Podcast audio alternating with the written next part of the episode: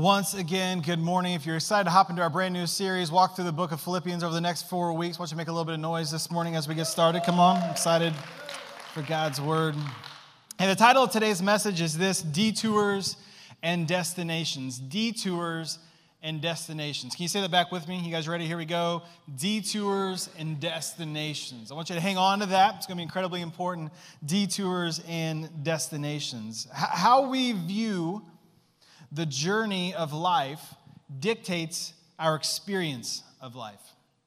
Think about that for a moment. How we view the journey of life dictates our experience of life, namely, our ability or our inability to live in joy. So often we fall into what I like to call the when and then trap. Are you with me? When I get, you fill in the blank, well, then I will experience joy happiness, hopefulness. When I go to college, when I graduate from college, when I pay off the college loans, then I'll enjoy life more. Well, when I get a job or when I get the raise, when I get the promotion, then life will be good. When I start dating, when I get married, when I have kids, when the kids finally get out of diapers, come on, somebody, then, then life will really start. There's a lot of people that are waiting on life, waiting for something, waiting for the stars and the planets to align, and then finally that will solve all of their problems. And when those things happen, when they finally come about, then they'll enjoy life to the fullest. Joy is believed to be in some undetermined destination in the future. When I get to that destination, then I'll experience real and true joy. But can I, can I tell us this morning? Listen, if, if, if, if that's your aim, right? Joy is going to be found at some point in the future. What I've come to learn is this joy will always be absent from your experience. You never actually get there. The lie that we believe so often is that joy can only be found when all of the things I hope for finally align and emerge and come about. We think that joy is in some destination, and what we're experiencing right now, well, these are just detours en route to where I really want to go. We believe the lie that joy isn't found in the detours of life. Joy is discovered when I finally get past the detours and on to the destination. School, for somebody, it's a detour. This present job that you're in, detour. This present season of your life, it's a, it's a detour. And I, I kind of want to put that on trial today. What if the detour isn't preventing us from arriving at some destination? What if the detour is the destination? What if the detour is the destination? What if joy isn't found in some destination in the future? What if joy can be found right here, right now, in which you thought was actually the detour? So often we're waiting to arrive at a destination, and the truth is, we can choose joy right here, right now, while we're in the detour. Detours and destinations.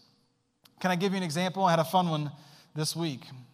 Now, obviously, none of us would like to go through and redo this whole COVID journey, uh, especially that quarantine uh, season. Everybody remembers that, right? We had to go inside and shut the doors, and it was just, it was crazy. And the hurts and frustrations and losses, are, there's far too many to speak of in this moment over the past 19 months. And yet, joy can be found right here, right now. In March of 2020, like many other churches, we were forced to go online, and for the next nine months, we were waiting to get back into the building. People would find us online, they began watching us online. They had never joined us in person. And some of you might remember those early days when like everybody was watching online, everybody was engaging, everybody was sharing, everybody was a part of this family online. And a friend of mine that I grew up with, they actually lived down the, uh, the road from me, the, the state road, uh, started watching and they started sharing it on Facebook. And then another friend of mine, who actually happened to be my best friend from elementary school, him and his entire family, they began watching. And then once we opened up, they started driving over two hours round trip on Sunday mornings. Come on, somebody. How far did you drive this morning? Come on. And week over week, we started seeing God working in their lives, making various faith commitments. Can I show you a picture of the family? Uh, we were with them earlier this week, and it occurred to me this week that uh, I remember spending the night with him as, as a kid when my grandfather passed away. And earlier this week, I got to celebrate with him, his entire family passing from death unto life in Jesus, because we actually got to go over there and baptize them right there on their farm in their pond. Come on, somebody. You can show some of the photos of the baptisms. My my friend Ted, and along with his daughter Alexis and son Braxton and uh, wife Nikki. Just absolutely amazing. So proud of you guys. One more time, they're here with us. You can let them know. Love you guys.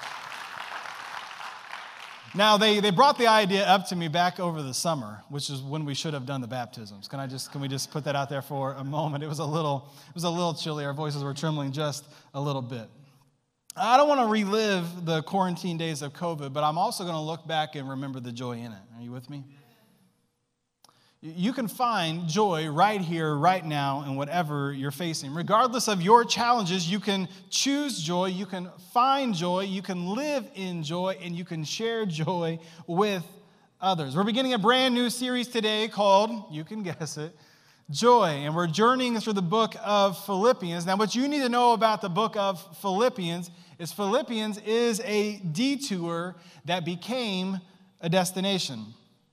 Now, Paul is uniquely uh, positioned to teach us about joy. We often think that, uh, or what we do is we let the detour steal our joy, but in Christ we can choose joy and watch God for his miracles.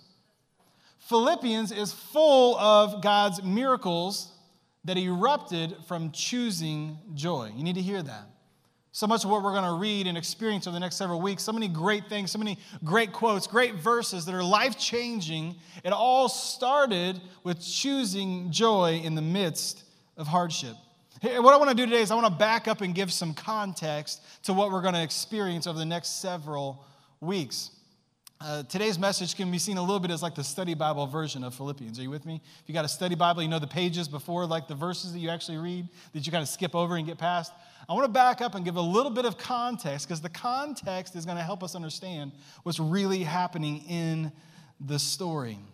I think it'll allow us to have a much fuller understanding of where Paul is coming from and help us today. It might be a little bit different message than what I normally do, maybe a little more teaching, a little less preaching, but I think, I think it'll be helpful. And I, then I want, here's what I want to do I want, I want us to see. I want us to see Paul's mindset of how he chooses joy in hardship and see what comes about in his life in choosing joy no matter what came his way. Let's, let's start here. Like, what is the book of Philippians? Well, in truth, it's, it's really a letter and not a book. They would have called it an epistle. It's from a man named Paul. Now, this is incredibly important uh, Paul's somebody that has experienced the radical grace of Jesus. Uh, Paul was murdering Christians, and then he eventually goes on to become an evangelist for Jesus. Not only is he an evangelist for Jesus, he becomes an apostle. What does that mean? He was traveling around and he was starting new churches. He would start a, a, church in a city and he would move on to the next one. He would actually take four missionary journeys. You guys can put the map up on the screen. He would take four missionary journeys across the Mediterranean world. And as people would respond, he would establish churches in those cities. You can see a lot of the dots where he was starting churches in those cities. That's why we call him the Apostle Paul. Now, in first century AD, uh, the average person never traveled beyond 30 miles of where they were born. Think about that for a second. They never traveled beyond 30 miles of where they were born. And you can see from Paul's four missionary journeys, he traveled some 10,000 miles just in the missionary journeys.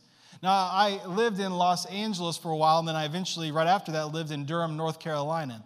If you were to walk from Los Angeles to Durham and back twice, then you would reach 10,000 miles. Think about that.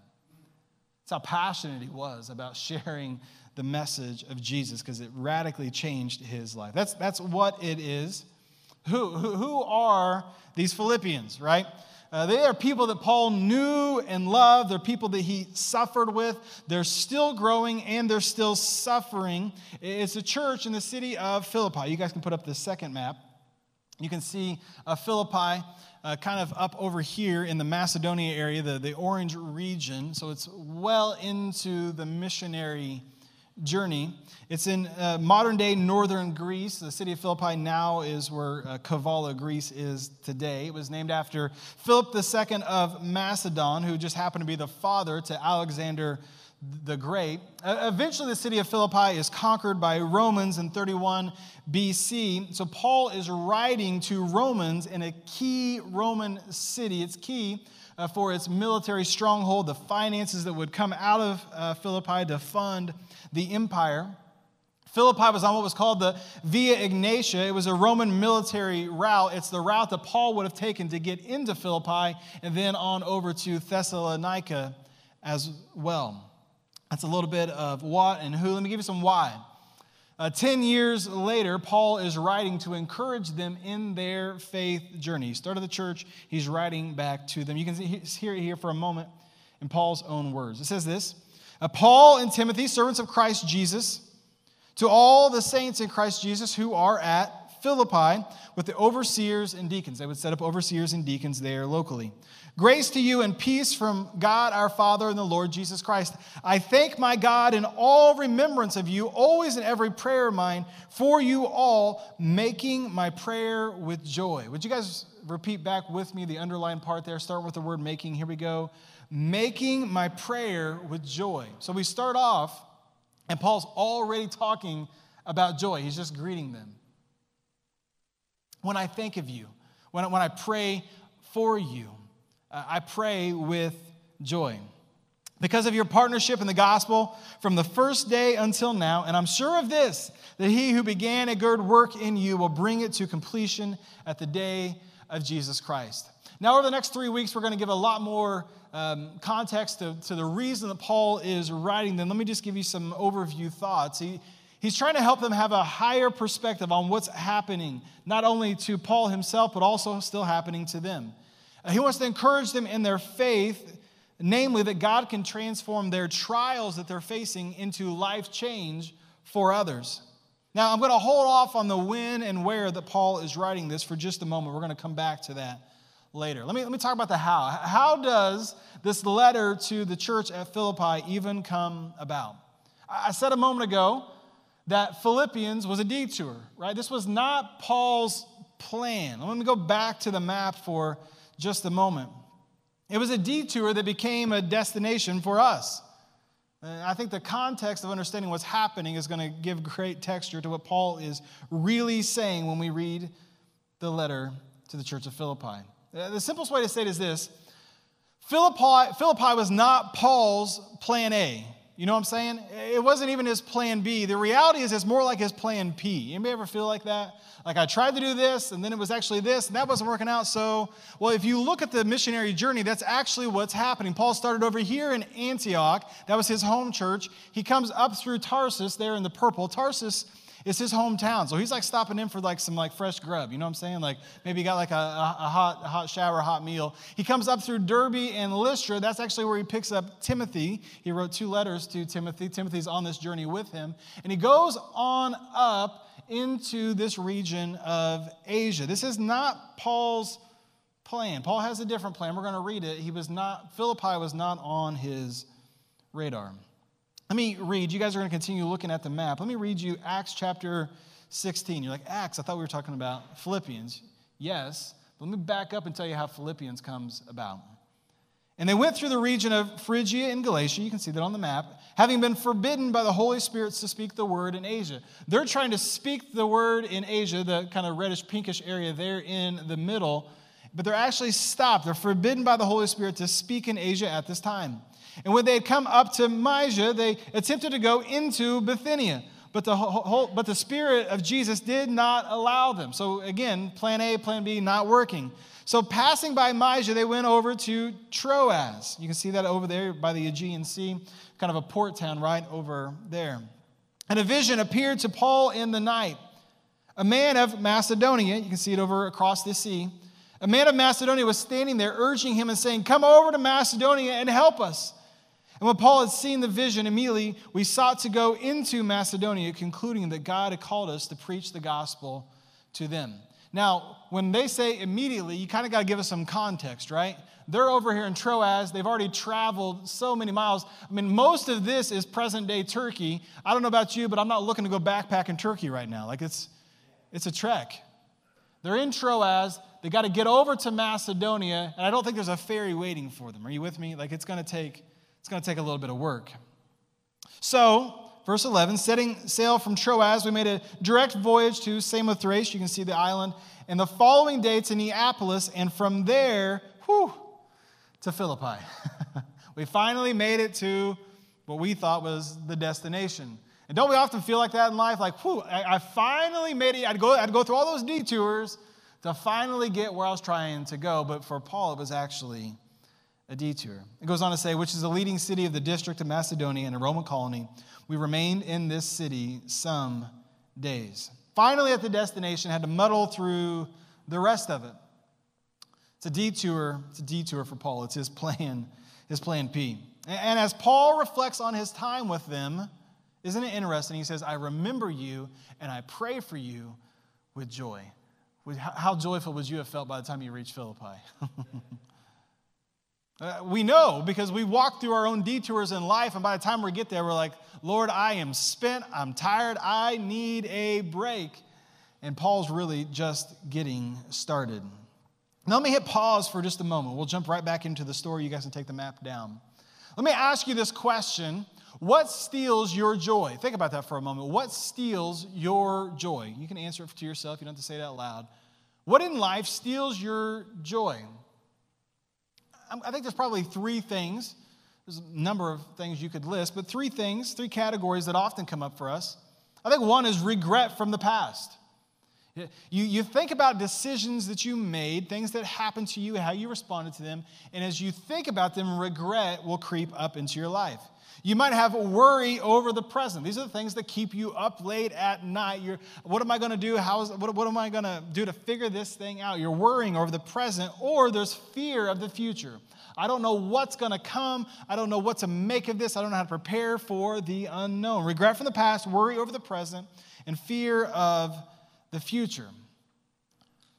But for Paul, because Paul chooses the mindset of joy, I want you to see how this this mindset, how it affects how he looks at the past, the present, and the future. Let me give you three things here. Number one, choosing joy gave Paul perspective on his past. Choosing joy gave Paul perspective on his past. All of those, what I thought were detours, were actually God working something out in my life. It goes on to say this in Acts chapter 16. And on the Sabbath day, we went outside the gate to the riverside. He's now in Philippi where we suppose there was a place of prayer. They were going to go share about Jesus to people who were looking for God. And we sat down and spoke to the women who had come together. One who heard us was a woman named Lydia from the city of Thyatira, a seller of purple goods, which means she was incredibly wealthy, who was a worshiper of God. The Lord opened her heart to pay attention to what was said by Paul. And after she was baptized, we've already talked about baptism this morning, in her household as well, she urged us, saying, If you have judged me to be faithful to the Lord, come to my house and stay. And she prevailed upon us. Now, you need to see this. This is a, a, pivot point in the gospel, specifically the gospel on the continent of Europe. These are the very first converts, right? Millions upon millions upon millions of people have begun to follow Jesus ever since this moment, but these are the first. But it only came about as a detour. Paul was going to Asia, and God said, No, I've actually got different plans. I'm going to send you across the sea. Lydia is also a woman of great means, and so she actually funds so much of the early work of sharing the gospel throughout the continent of Europe in the early days. Paul could have given up, he could have labeled himself a failure, he could have been frustrated with God, but he continues to look at it with joy. No, no, God got me exactly where he needed me to be. Now, things start off well enough in Philippi, but they turn south quickly. There was a demon possessed young slave girl who was a fortune teller And she was walking behind Paul and, and the, the, the people that were traveling with him, tormenting them day in and day out, nonstop, incessantly. And eventually, Paul turns around and he prays for her and he casts out the demon, which means she can no longer be a fortune teller, which means she's no longer worthwhile to her owners, and her owners are livid. And they come and they get uh, Paul and Silas and the, the team that's there with them. And it says they drag them into the city they beat them, they attack them, and they throw them into prison. They fasten their feet in stocks, it says, into the inner prison. And then it says this this is still in Philippi. About midnight. Can I stop and talk about about midnight for a moment? now, I'm not going to parse every, every little word, but about midnight, can we agree, is about the time in our lives when we jump ship? I've already gone through all the detours, God. We finally got to what I think is the destination. We're seeing you do something in our lives, and then this happens about midnight is when you're mad at God, you're frustrated with God, you all of a sudden decided God's not worthy of your trust. About midnight's about the time we jump ship. So what we think we're going to see is about midnight is when they start complaining. About midnight is when they're frustrated. About midnight is when they're calling up their friends and saying, This is why I'm frustrated with God. This is why God is not worthy of my trust. I'm going to rationalize my frustration with God. And what does it say? About midnight, Paul and Silas were praying and singing hymns to God. So Paul not only looks back on his life and chooses joy, which gives him perspective in the present, Paul learned how to see joy with what was going on, and it gave him peace as he was walking through it.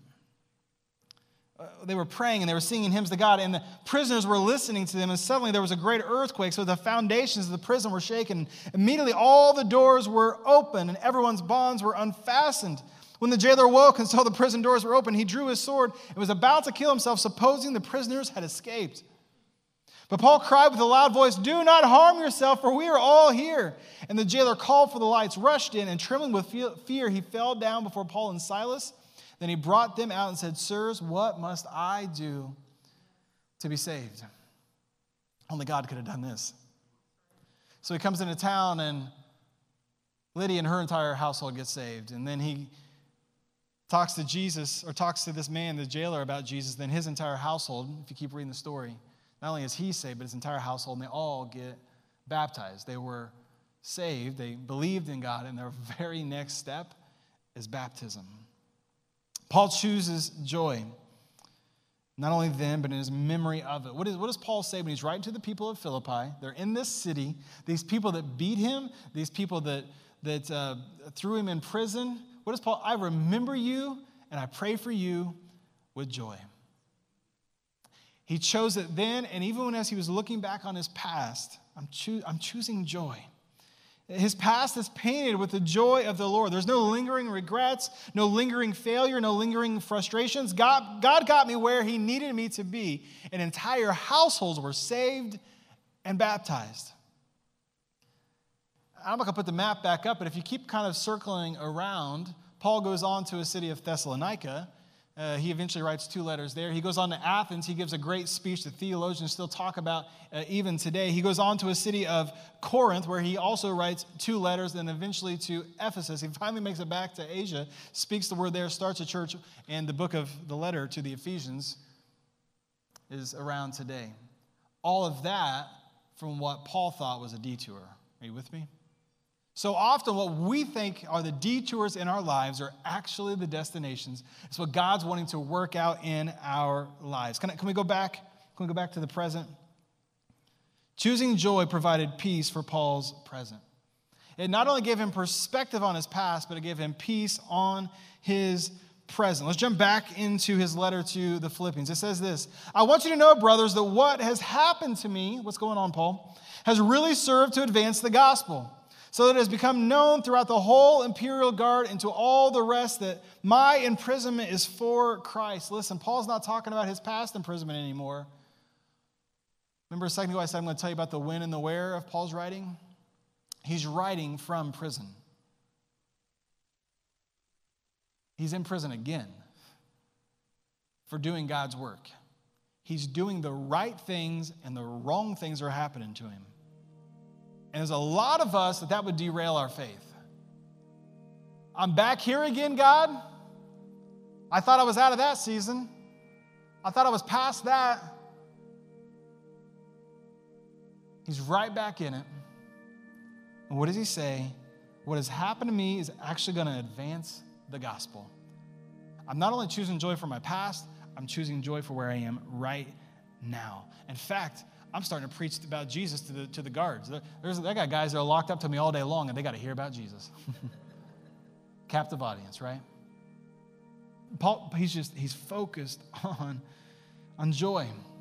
He goes on to say in verse 14, and most of the brothers, having become confident in the Lord by my imprisonment, are much more bold to speak the word without fear. So my imprisonment is not only turning out for others here inside the prison to meet Jesus, but the people outside of it that are hearing about it, they're speaking the name of Jesus more boldly as they see me be bold inside of it. And Paul's saying, listen, I don't want any of this. Like, this isn't what I planned. And yet, he goes on to say this in verse 18 Christ is proclaimed, and in that I rejoice. I'm, I'm just, I'm just going to keep choosing joy. It's not how I thought it was going to happen, not how I would have picked it, God, but I'm going to keep choosing joy in the midst of it. And, and, Paul, he's like pressed on to something that most of us never even get to see in this life. I mean, he's just, he's pushed over to the other side. Like you just, you can't get at Paul. Like whatever you try to do, he's like, I'm just choosing joy. Try to get at me. It's a, you can't, you can't do it. And I think there's something that Paul understands that most of us don't realize. You're not going to see this on the screen. It's not in your notes, but if you're taking notes, I'd encourage you to write this down. I think it's important. Handful of things I think Paul gets. I think the first is that joy is a person. joy is Jesus. And so Paul's saying, well, the name of Jesus is being proclaimed. It's not how I thought it was going to happen, but because it is happening, I'm going to rejoice. Uh, secondly, joy is relational. Paul's saying, my imprisonment and my boldness in the middle of it is actually encouraging others. I don't want to be imprisoned, but because I am, it's encouraging others. And joy is relational. If it's making somebody else better, I'm going to find joy in it. I think a third thing Paul's recognizing is listen, the world can't give joy. This is important. Somebody needs to hear this today. The world can't give joy, so it can't take it away. But this is happening. And there's all these unknowns. The government's frustrating me. People are making these decisions. Schools are doing, they can't give you joy in the first place, so they can't take it away. I never put my, my, my hope in the government. Never put my hope in the things around me. Joy comes from Jesus, and you can't take him away. Paul's like, put me in prison. I don't, I'm still going to choose joy. You can't, you, can't, you can't take it away from me. And listen, this is, this is key. This is the final thing I want to say about it. Because it's found in Jesus, you can choose joy. You don't have to wait for it. When I finally get there, when I finally see this come about, when I finally reach that milestone, then I'm going to have joy. You don't have to wait. you can choose it right here, right now. It's in Jesus. It's relational. If it's encouraging others, find, find, see the joy in it. The world can't give it, the world can't take it away. I think Paul's teaching us this. Joy isn't getting what you want someday. Joy is actually appreciating all the blessings that God is already giving you today. Are you with me?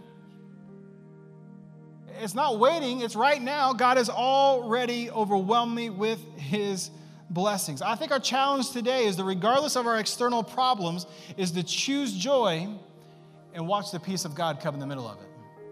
It's choosing joy right now. I love the way Corrie ten Boom says it. She says this When a train goes through a tunnel and it gets dark, you don't throw away the ticket and jump off.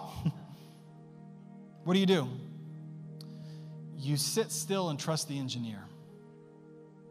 And maybe today somebody needs to sit still and trust the engineer. Like you're ready to, you're ready to jump, right? You're ready to go out the window.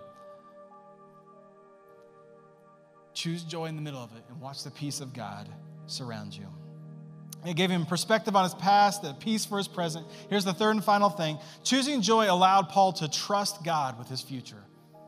Not only his past, not only his present, it allowed him to trust God with his future. Why is that important? Paul's still sitting in jail. He doesn't know what's coming, he doesn't know how this is going to turn out. Philippians chapter 1, verse 18. Yes, and I will rejoice. You just, I'm, you, you can't take it away from me.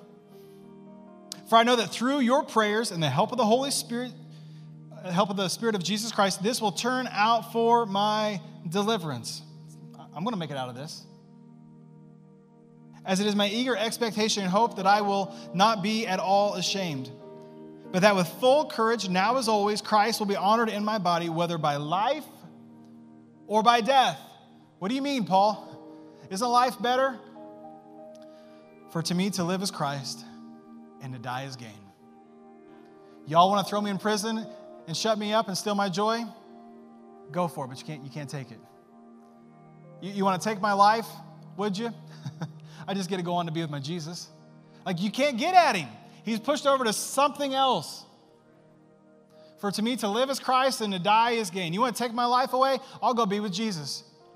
You want to let me stay? That's fine. I'll just keep, I'll just keep emboldening the followers of Jesus, and they're going to keep speaking Jesus, and they're going to keep spreading the gospel. Like for me to live as Christ and die as gain, I'm going to keep choosing joy. And it allowed Paul to trust God with his future, the things he couldn't control, the things that were outside of his strength. And I think there's two things at play here. One, Paul's continuing to choose joy for his road ahead. He doesn't know how it's going to turn out. But he's also bolstering them. Remember, Paul was beaten and thrown into prison in Philippi for sharing the message of Jesus. Who's he writing the letter to? The church in Philippi, which means they're still amongst hostile people. They're trying to follow Jesus, they're trying to share the message of Jesus, and they're still suffering for it. And Paul's saying, You too can trust God with your future. Whatever challenges you guys are still facing, keep trusting God. For me to live as Christ and to die is gain. I want you to adopt the same mindset. I know you're still suffering. Choose joy and keep going. Just as God has shaped our past to advance His gospel, uh, just as, uh, as God is watching over us here in the present, God is going to be faithful with our future. He's telling us sometimes it's going to feel like a detour, but it's actually the destination. Y'all were the, the, the detour that God turned into a destination, right? It's going to feel like it, guys, but, but, but, but hang on. you're not going to jump out of the train. You're going to trust the engineer. You're going to hold on. You're going to hold on tight. We can jump out of the moving train, or we can, pun intended, enjoy the journey. What is, what is enjoying? It's choosing joy in the moment. Right now, in the journey that God's got me, I'm not waiting for some destination. Here in the, here in the detours, I'm going to enjoy the journey. Listen, God wants you to get where He wants you more than you do. Think about the map we had up there a moment ago. Paul's like, I'm going to go here. Nope, I guess I'm going to go here. No, you want me to go? God, wherever you want me. God wants you to get where He wants you more than you do, and He's really good at it. but you can't, you can't jump out of the train. Right? You, you got you to keep choosing joy in the midst of it. The choice is ours. Are we going to choose joy, or are we going to hang on to regret? Are we going to hang on to worry? Are we going to hang on to fear? Sometimes it's midnight. But we've got to lean in, we've got to hold on to Jesus, we've got to reach out for joy in the midst of it. We've got to trust the engineer, enjoy the journey. Listen, let me close with this very last word. It's simply this don't, don't let what's wrong around you prevent you from rejoicing in what's right with your God. Can I say it again? Don't let what's wrong around you prevent you from rejoicing in what's right with your God. Would you pray with me? Father, we thank you. Lord, we thank you that you are a good and faithful God. Lord, we believe that you want us to experience your joy here and now. I want to pray for you today with all eyes closed, all heads bowed. Maybe you feel like you've been playing that when and then. When I get there, then I'll and you, you, you hear the Holy Spirit of God whisper into your heart today no, no, no. Enjoy me right here, right now. I want to give you perspective on your past. I want to give you peace in your present. I want to give you trust for your future. If that's you, I'd love to have the opportunity to pray for you. Right now, would you just raise up your hand? Just say, I, I need, to, I, need a little, I need to enjoy the journey. Just raise it up high. I, I need his joy right here, right now. It's wonderful. Put your hands down that's you, you say, I, I, need, I, need, I need some joy. I need to choose joy. Reach out for it today. Would you just pray with me something like this? God, God, I trust you. I, I trust you with my life. I trust you with my past. I trust you with my present. God, I trust you with my future. You are good. You are faithful. You're right here with me. I don't have to wait for something to come about. I can live in joy right now. As we continue to pray, I want to pray for another group of people. Just for a moment, would you keep your eyes closed? And this other group of people, you might be here today and you say, listen, I don't, I, I've never had the opportunity to declare my faith in Jesus. A moment where I said, I know that I know beyond a shadow of a doubt, today was my last. I know where I stand with God. Maybe you would say at some point in the past, you think maybe you did, but you've kind of drifted and you say, no, I want to know. I want to know He's my Savior. What does that mean? It's recognizing that when He went to the cross, He did it for you, for your sins, for your mistakes. All of us have sinned, all of us have fallen short of God's glory. It's believing that when He rose up from the dead, He didn't just raise to life, but He did so so that you could be made new 100%, brand new, full of the life of God in you. And you say today, Yes, I want that. I want to be forgiven. I want to be made new. I want to start over. I want to live in His joy. On the count of three, I'm going to invite you to raise your hand. And listen, today's your day. Don't wait. Take that step today. On the count of three, all heads bowed, all eyes closed. One, two, three. If that's you, just raise your hand up high and say, Today, today's my day. It's wonderful. Anybody else before we pray? That's you. Pray this, pray this prayer in your heart with me right now. Would you say something like this Jesus, I love you. Jesus, I need you. Jesus, I believe that what you did on the cross was for me, for my sins. And today I'm choosing you. I'm turning from my past, believing that you've forgiven me, believing that you rose up from the dead so I could have new life. Would you say something like this? God, I trust you for my past, my present, and my future. God, would you fill me with your spirit so I can live fully in you in the road ahead?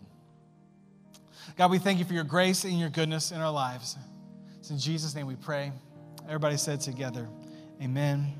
Amen. Come on, can we put our hands together, to celebrate those who are making some life changing decisions today? Amen. Amen.